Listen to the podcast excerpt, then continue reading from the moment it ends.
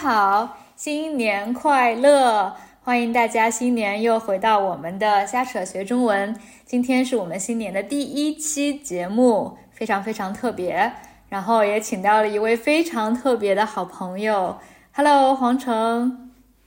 Hello，小露露好，各位听众朋友们，大家好，我很荣幸。你跟大家打个招呼吧，介绍一下。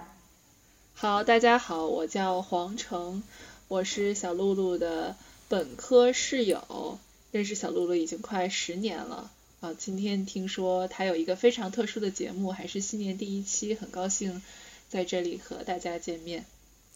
呃，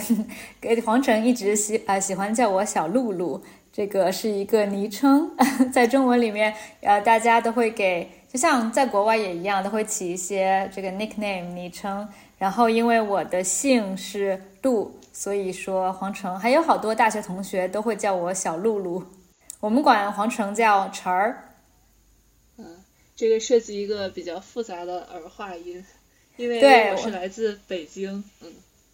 我想给大家也是想解释一下这个儿化音。黄成是北京人，地道的北京人，你可以给大家演示一下，解释一下什么是儿化音吗？儿化音就是北京人说话的时候会在一些词语后面的那个字上面加一个儿，比如说让我想想，呃，或者你今天去哪玩儿？你今天去哪玩儿？呃，这个小露露的这个不是很标准，应该是你今天去哪玩儿比较标准。嗯，然后就是说本来那个词是玩，然后会变成玩儿。对，一般它会加在，如果是两个字的词，会加在第二个词呃词上面，比如说呃第二个字上面，比如说呃上班，呃北京人就会说我去上班儿，但是有的时候有一些词它会加在第一个字上面，比如说呃馅儿饼，它就是馅饼加在第一个字上面啊，所以如果可能不是很熟悉这个儿化音的这个。呃，学新的朋友们，如果按照一个固定的规则去加儿化音，就会闹出一些笑话。比如说会说馅饼儿，但是其实并不是这样说的。对，我记得以前好像闹出过一个笑话，是北京有一个地方叫东直门，然后可能是我还是另外一个朋友就在门后面加了儿化音，就变成了东直门儿，但。那个是不是这样说的，对吧？对对，是的，因为如果一个东西加儿化音，一般它会变得比较小，或者是比较不那么正式，呃，所以如果呃，比如说呃，门可以加儿化音的时候，比如说是一个呃，比如我只是随意的出去一个门，然后可以说开门儿，但是像东直门是一个地名，它是一个比较恢宏的一个城城门。所以这个时候就不能加儿化音，只能说东直门。嗯，我觉得北京话其实挺有意思的。我之前认识几个外国人，他们刚开始学中文的时候是跟北京的老师学，然后就学了一口子，我们叫京片儿，是吗？就是北京话口音的中文，然后特别逗，就听到外国人说北京话还有儿化音的。嗯，对，我觉得。那样挺有趣的，还有一些，比如说和东北的老师学呃中文，然后就会有东北口音。其实我觉得就是在整个这个呃说汉语的中国大中华地区，就几种口音是呃最最有特点的，一个就是这个东北口音，然后还有北京口音，然后还有南方口音，呃就是那种呃比较的温柔的那种口音。挺有意思的是，每次我们去北京玩或者出差的时候，嗯，我老公嘛，他其实他中文也学了挺久的，也基本上能听懂比较标准的普通话。但是每一次他在北京的时候，都特别的 struggle，就是呃，在全国各地，可能北京话特别特别儿化音的北京话，他觉得很难听懂，基本上听不懂，特别是北京的司机。呃，北京的司机也是很有名的，就是会北京腔非常浓，但是又同时特别乐意跟你聊天和谈论政治的一一群人。就说到这个，嗯，回想一下我们，因为刚才黄成也说起，我们其实是大学一个寝室的同学室友，啊，我们在大学里面是四个人一间寝室，然后当时正好是两个北京人，两个上海人，嗯嗯。嗯，然后但是其实我不太会说上海话，所以咱们寝室基本上还是被北京话、普通话统治的。嗯嗯，是的。对但是我记得有一次，对，虽然虽然那个，嗯，你不会说上海话，但是你会带一些上海的美食。我记得有一次你带了一个醉蟹，你还有印象吗？对对，醉蟹可以给大家解释一下，就是螃蟹，螃蟹是中国的一种蟹，crab，然后醉蟹就是一个喝醉了的螃蟹，其实就是把螃蟹，其实还挺残忍的，这么一说。就是把活的螃蟹放到放到酒里面，一般可是不是白酒放到白酒里面，还是黄酒？可能把它那个呃直接就是生的螃蟹，然后螃蟹就会淹死、醉死在这个酒里，然后这样可以直接吃。啊，我们管它叫醉蟹，很好吃的，是一个上海南方的著名的菜。嗯，是，我觉得呃上海好吃的还是比较多的。相比较北京，其实只有烤鸭、炸酱面这种鲁鲁系菜系相比，嗯，还有豆汁，啊，这个嗯一般大家也不吃，我感觉。我我其实在北京，呃，我在北京工作过，然后也上了四年的学，我从来还没有吃过豆汁豆汁儿，这个是有儿化音的，嗯，对，是的。豆汁儿到底是什么？就是发酵的黄豆，是吗？别问我，我也不知道，我不是你也没吃过吗？我 吃过，但是没怎么吃过。我觉得只有可能什么满族，或者是就是在北京生活年特别长的土著北京人才会去吃豆汁儿吧。比如关晓彤，我每他据说很爱吃豆汁儿。关晓彤是北京人。对啊，关晓彤是北京人。啊，关晓彤大家可能不知道，是最近在中国比较火的一个女明星。嗯，说到这个，让我想起来，我每次去北京的时候，就这两年，现在在国外住了蛮长时间的，每次回北北京，居然会有一些 culture shock，就有一些不习惯的地方。然后最大的一个是，就是北京真的太大了。我在北京看一个地图，然后看要走一个街区或者走一就是走走一个街道一个 block。我就想啊，很近的应该，然后发现一走是一公里或者两公里。但是比如说在国外，我在日内瓦看一个地图，就是这个比例尺，这个 scale 完全不一样。我在这个日内瓦一个 block 可能是两百米，在北京看起来很近的距离，地图上，然后一走就发现特别特别远。嗯，是，我觉得在北京基本上你想出个门都可能得，嗯。至少就是半小时以上，好像很少能有那种特别近就能到的地方。我记，尤其是在清华，我觉得感觉就是因为我们在清华的时候就是住在最北边，然后但是校门都在最南边，每次出校门就要至少十分钟，对吧？骑车，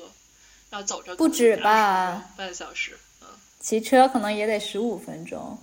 嗯，这给大家也普及一下。就我跟黄成，我们大学同学，我们是在清华大学。清华是我们是不是可以很骄傲的说中国最好的大学？然后鄙视一下北大。我们一般说 one of the top two。对，还有一所就是北京大学。这两个大学其实离得很近的，嗯，呃，有一点像，我觉得像英国的牛津和剑桥。这么个意思，就是呃，这个国家最有名的旗鼓相当的两个最好的大学，嗯，如果比较起来，我觉得清华是比较像剑桥，就是比较偏理工的，就是比如说理科是呃 mathematics，然后 physics，工科就是 engineer 工程师，然后北京大学比较有名的是怎么说文史哲，文学、历史、哲学。这么说，这么说准确吗？应该说北大的文科和理科比较强吧，然后清华的工科。清华是工科，啊，对，最更强一点，或者有点像 MIT 和哈佛，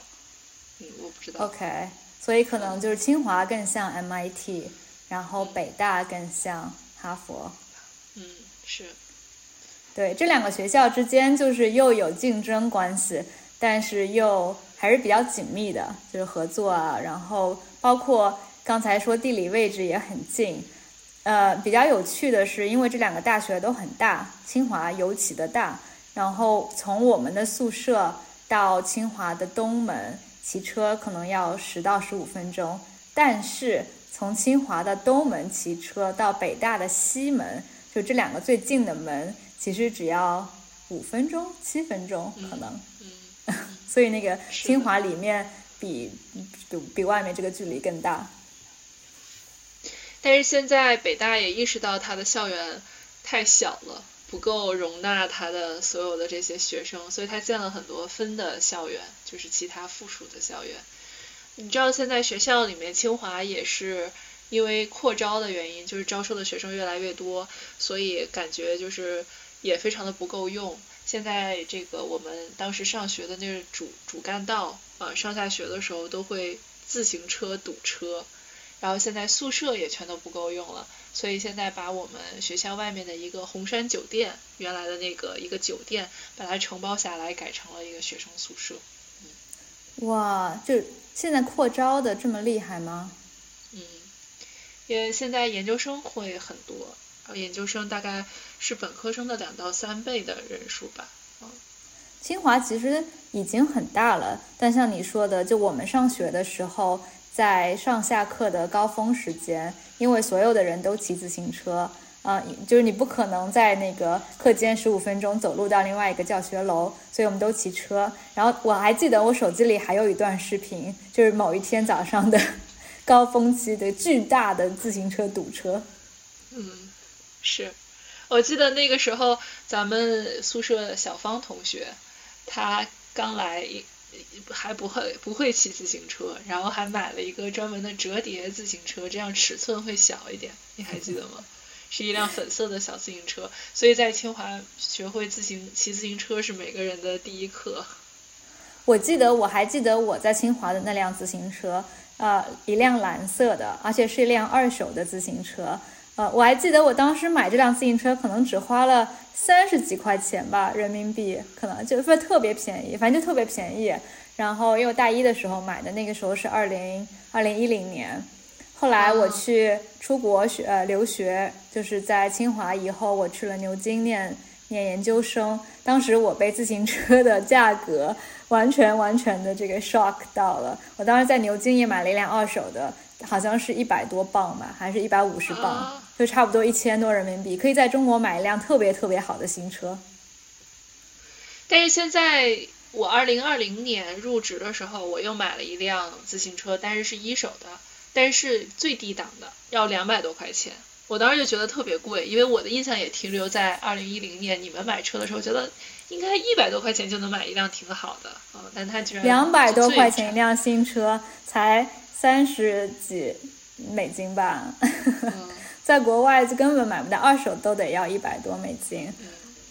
嗯，反正自行车也是我比较 shock 的，这出国以后发现价格怎么这么贵的一个事情。就刚才说到这扩招的事情，我记得当年有这么一个数据，是不是说咱们清华校园里面住了七万人，就包括学生和老师和这个工作人员？我得查一下，有这么多吗现在应该会更多吧？现在不止啊，七万人。嗯应该，嗯，是的，我每次跟外国的一些朋友来个描述中国的人口的时候，就会有的时候在比如说一个国外的城市，一整个城市都没有七万人，然后我就说我在大学的那个校园里都有住了七万人。嗯，是的，啊，现在的数量是教职工总数是一万六，然后学生总数是将近六万，对，那差不多得八万现在。对，但这些还不算住在周边的居民什么的，就是光全校师生应该差不多八万。现在有六万个学生，嗯，嗯，有六万学生。现在的宿舍楼还跟以前一样吗？还是四个人一间吗？是四个人一间，嗯，现但是紫荆应该咱们住进去的时候是还算比较新的吧，应该才运行了三四年还是四五年，但是现在已经十多年过去了，所以现在紫荆特别的旧，好像在考虑要重新修那个整个修紫荆这这一片的宿舍楼，但是因为实在是没有地方周转，所以就是。不知道该怎么去修，因为现在所有的房间都是住满了学生，没有任何可以周转的空间，可能只对能等寒假。对，紫荆就是那个时候我们那个学生宿舍楼的名字叫紫荆。紫荆其实是一种花儿，嗯，清华不知道为什么当时所有的校校园里的宿舍楼和餐厅都是以花的名字命名的，所以那个时候有丁香、紫荆、桃李，这些都是花的名字。然后，对，其实我也想正好可以聊一聊关于我们的宿舍，呃，因为国外很少有四个人一间的宿舍，基本上都是一人一间的嘛。然后有的时候会跟他们就描述我们的宿舍，啊、你可以跟大家解释一下，比如说我们有公共澡堂呀什么的。嗯，我们的宿舍是总共五个单元吧，一个特别长的楼，然后六层，然后每一个单元的话，呃，大概呃一栋里就是一一组是呃两个两间共用一个厅，然后每一间里面会住四个人，然后每一个人有一个上下铺的床，上铺睡觉，下铺是桌椅，然后这四个床就是头脚这么并在一起。啊，然后我们共用一个这个公共的卫生间、淋浴间，呃，在一个单元里面共用一组，我觉得还挺有意思的，确实，呃，但是我觉哎得，你能提醒我一下吗？我现在这个记忆有一些模糊，就是咱们在楼里面是有洗澡间的，但为什么那时候我们有时候要出去去另外一幢楼洗澡呢？因为我有这个记忆，好像去另外一个楼里洗澡。我们应该只去过一两次吧？是不是那个时候突然有什么停水，还是怎么样的？哦，有嗯，但是我们应该只很少的去过一次，因为那个那个澡堂在原来苏在现在苏世民书院的位置，你还记得吗？对，我们就去过那个澡堂我记得，啊对，我记啊得，嗯，啊，或者就是人很多，军训的时候，军训的时候排不上队，所以咱们们才是去的。一整层楼共用一间嘛，一间澡堂是几个位置啊？不是不是，是一个一个单元共用一间，一个单元一层共用一间，在那个楼梯上来的位置，然后外面嗯是洗、洗手池，然后嗯里面是有三个淋浴头，你记得吗？所以你每次所以是多少人用三个？你记得吗？大概是四乘八吧，三十二个人用三个。三十二个人共用三个，那其实还是挺嗯少的，四十八，对所以对，对，所以十一点停水，对吧？还是十点停水？十一、点停水。你你每次十点半去洗澡的时候，就会人特别多。对对，因为我们那个时候还有呃，我都有点忘了，对，有停水，还有停电，是吧？我们是几点钟就停电？我们管它叫熄灯，熄灯就是把灯熄灭，就是关灯的意思。然后因为那个宿舍里管的比较严，然后基本上到了十一点还还几点就会没有灯。点。嗯对，大家就说这个时候你应该睡觉了。对，然后意思就是说，对，因为好像这个政策的来源是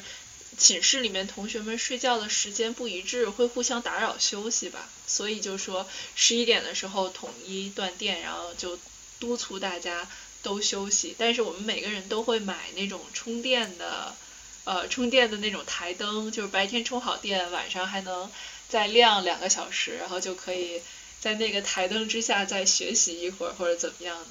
然后我记得当时就是基本上也是除了熄灯也会断电，但是公用的那个呃洗衣机房是不断电的，所以那考试周的时候我们就会跑到那个洗衣机房，每个人占一个洗衣机，然后当桌子，然后插着插着电复习，嗯，挺有意思的。对，我我是有这个记忆，就是就经常十一点以后，咱们还是要学习啊，然后复习或者做一些别的事情，所以就拿自己那个充电的台灯，然后。哎，但是我记得好像是夏天是不熄灯的，你记得吗？夏天不熄灯不断电了。我有一些。我的问题是因为我高中也是住宿的，然后高中我们也有熄灯，所以我有一些记忆的混淆。我不记得，我记得是高中还是因为高中我们是呃两也是呃四个人一间，然后但是共用一个卫生间和那个洗澡间。卫生间和洗澡间在高中的时候是不断电的，所以我的记忆都是咱们我们会躲在呃这厕所里，在躲在厕所和洗澡间里面复习。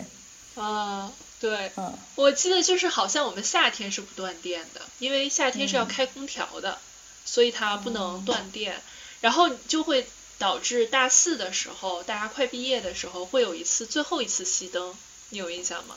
然后我们就会一起在子操看，就因为它是最后一次熄灯了，然后再往后就不熄灯了，大家会会去怀念一下这个熄灯的这一个时刻。然后我记得我们那一年最后一次熄灯的时候，在南区那边的楼上面还打了一个 T H U，就是有的房间亮，有的房间不亮，然后组合起来就是清华的首字母 T H U，反正就还有一些纪念性的仪式，然后大家就一起在子操。看最后一次熄灯，那时候已经是毕业，可能不到一百天吧，还是还是什么的时间，嗯。哇，我不记得了，但是听着还挺有趣的。嗯，因为我刚刚今年是毕业十周年，我们四月份会有活动的，但是你应该回不来了。啊，是吗？今年会有有纪念活动，会有我们班，比如说我们年级的校友活动吗？会有的，应该是会有的，嗯。然后我们整个年级会有一个大会，因为它好，我们算作毕业十年、二十年、三十年，就是整数个十年，是叫做值年校友，所以校友会会组织活动的。啊，四月回不来，今年因为五月份正好我们在国内办婚礼，如果是五月份就可以正好连在一起了。嗯，是四月底，你五月什么时候回来？嗯，五月可能第二周回国吧。哦，那应该赶不赶不上了。哎呀，我想到，其实咱们时间也差不多了，但是聊起这个大学的事儿，感觉还有好多可以聊的，啊，好多的回忆啊！忽然之间，而且挺有意思的。说实话，跟国外的大学很不一样，在在中国，特别是在清华念大学的体验。嗯，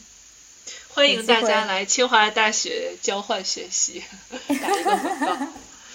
有机会我们可以再聊一聊，或者跟其他的那个。嗯，我们当时的室友在一起聊，我们室友几个关系都特别好。嗯，其实我觉得，就寝室吧，有的时候如果处的不好，可能会闹矛盾；但处的好的话，说实话，四年下来确实是积累了很多的回忆和友谊。下次我们再聊。谢谢晨儿，谢谢黄晨，不客气。